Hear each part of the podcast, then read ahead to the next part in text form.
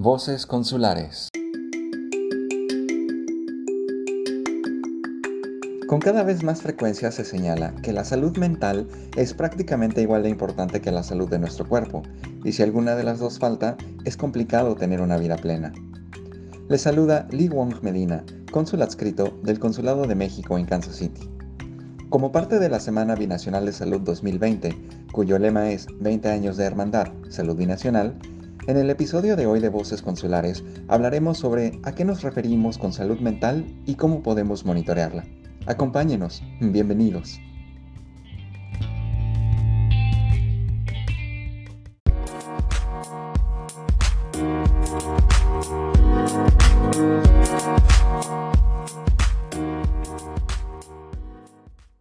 Los problemas de salud mental son comunes y también hay apoyo y ayuda para los problemas de salud mental.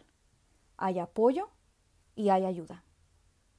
Tenemos que normalizar no tan solo el tema de la salud mental, pero debemos normalizar que hay mucha gente con problemas de salud mental que viven vidas felices y productivas. Celia Ruiz, de la organización United Healthcare en el estado de Kansas, bienvenida y muchas gracias por acompañarnos. Para comenzar, platícanos, ¿A qué se refiere el término salud mental? Bueno, para empezar, muchísimas gracias por la invitación.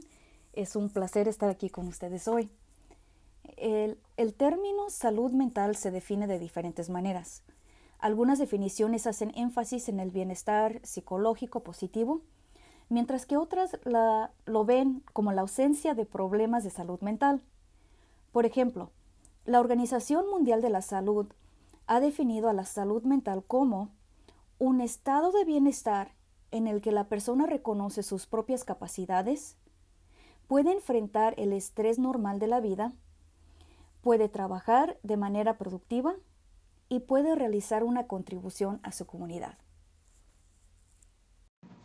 La salud mental entonces incluye muchas otras cuestiones como la ansiedad, los desórdenes alimenticios o la capacidad para sobreponerse a los momentos difíciles, ¿cierto?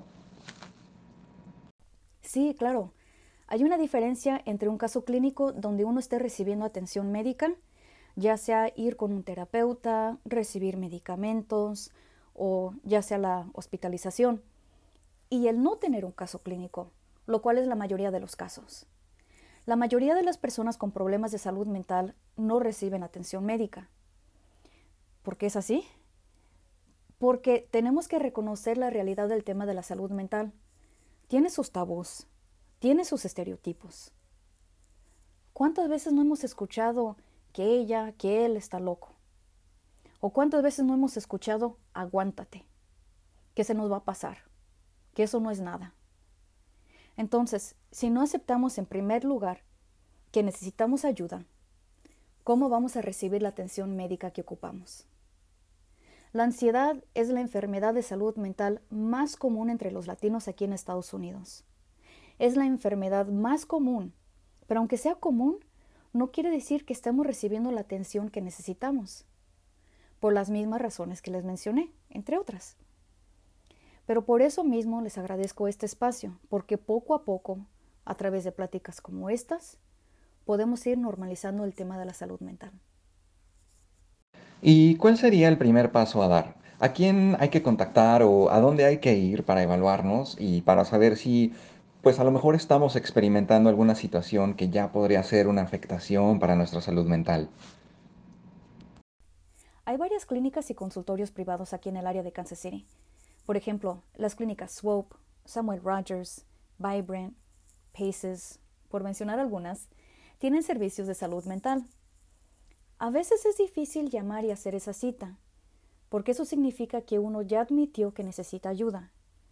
Así que no descarten el valor que tienen al hacer esa llamada. Con tantos tabús y estereotipos, tomar el paso de hacer esa cita es algo muy valiente. Celia, sabemos que a veces hay un componente de culpa que surge entre quienes buscan servicios de salud mental. ¿Qué nos puedes platicar sobre esto y sobre todo ¿Qué nos puedes decir sobre la importancia de sí buscar ayuda y atenderse? Aparte de los tabús y estereotipos de la salud mental ya mencionados, nos falta por hablar de los secretos, de ese sentir de culpabilidad, de los miedos. Si el tema de la salud mental no se toca, si no se normaliza, si no se acepta, se crea y se extiende esa barrera para conseguir la ayuda que necesitamos. Es una ayuda, atención médica, apoyo y conversaciones como estas, podemos normalizar y aceptar la salud mental.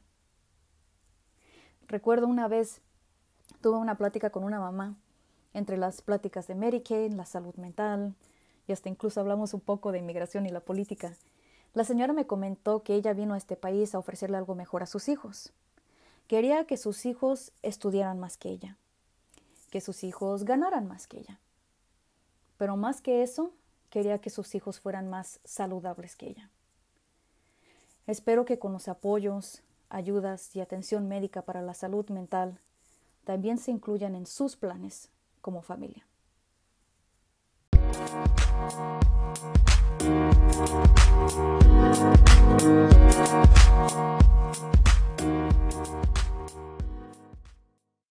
Celia Ruiz de United Healthcare en Kansas, muchas gracias por tus recomendaciones.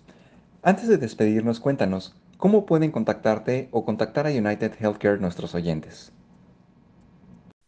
Muchas gracias por recibirme hoy. Espero que continúen ustedes en casa la plática eh, de salud mental. Aquí estoy a sus órdenes. Me llamo Celia Ruiz. Trabajo para United Healthcare aquí en el estado de Kansas. Mi correo electrónico es celia-bajo ruiz arroba uhc.com. Celia-ruiz uhc.com. Gracias. Estos episodios de Voces Consulares y muchos otros recursos sobre servicios y asistencia para personas mexicanas los puedes encontrar en nuestra página de internet del Consulado de México en Kansas City. También síguenos en nuestras redes sociales como Consul en Facebook, Twitter, Instagram y YouTube. Thank you.